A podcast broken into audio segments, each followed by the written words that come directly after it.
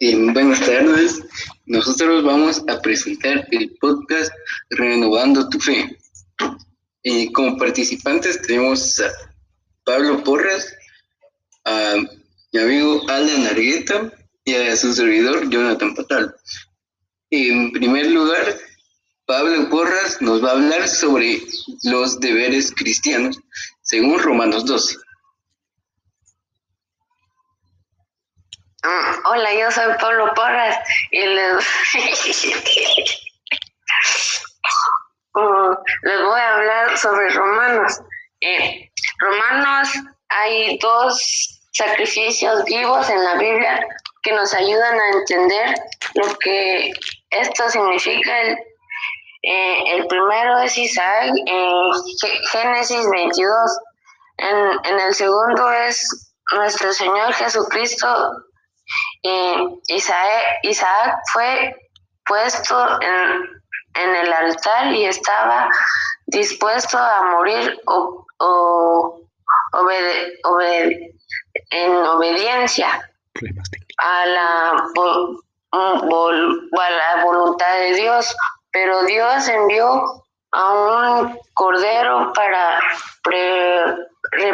reemplazar a Isaac y somos una obra, una obra en proceso, Romanos 12 al 4, eh, 12, 4 al 5, nos va a enseñar cuál, cuál, cuál es importante, qué es importante y, y estar no, no solamente como el cuerpo de Cristo, que es, es la iglesia, sino estar conectado allá. Y, ya, ya. Muchas gracias. Bueno, en segundo lugar, eh, voy a hablar yo sobre el tema Nueva vida en Cristo basándome en Efesios 4, 17, 32. hay tres puntos eh, particulares sobre la nueva vida en Cristo.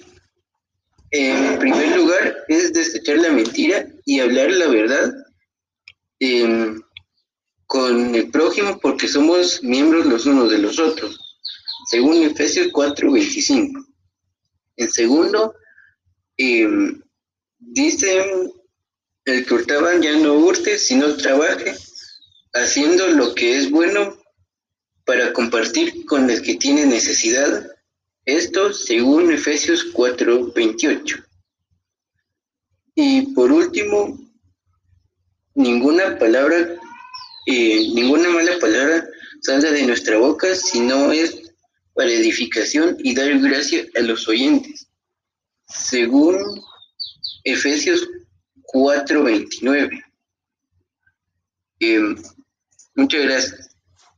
Ahora, como último punto, va a hablar Alan Argueta sobre el tema fe sin obras. Muy buenas tardes a todos. Buenos temas han tocado aquí mis, mis queridos, estimados amigos. Algo nervioso, pero ahí vamos. Mi tema es fe sin obras, pero tocaremos exactamente en el libro de Santiago, capítulo 2, versículo 14. Muchos hermanos se quedan perplejos con esta duda. Pensamos que Santiago contradice a Pablo, quien tantas veces dice que un hombre es salvo y justificado libremente, sin ninguna obra, a través de la fe en el Señor Jesucristo y su resurrección. Algo que necesitamos poner en claro desde el mero principio de la palabra es que Dios nunca se contradice. Lo que sucede comúnmente y sucede en este pasaje es un problema de entenderlo. La palabra de Dios nos dice, fe sin obras, empezando en la primera parte de Santiago 2.14. Vemos que Santiago habla de alguien que dice que tiene fe, la expresión verbal de la fe de uno. Es decir, si alguien dice que tiene fe, no es suficiente para salvarle. De hecho, Pablo nos dice lo mismo, también en Romanos 10, 9 a 10. Se dice que si confesaras con tu boca que Jesús es el Señor y crees en tu corazón que Dios levantó de los muertos, serás salvo, porque el corazón se cree para justicia, pero con la boca se confiesa para la salvación.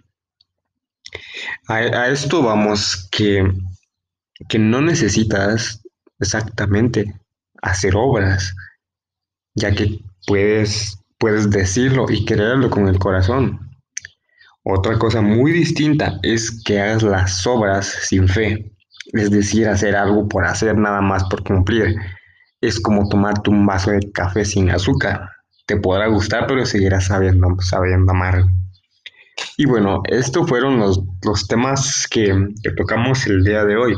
Pero me gustaría preguntarles aquí a mis amigos si tienen alguna duda sobre sus propios temas o sobre el mío en específico.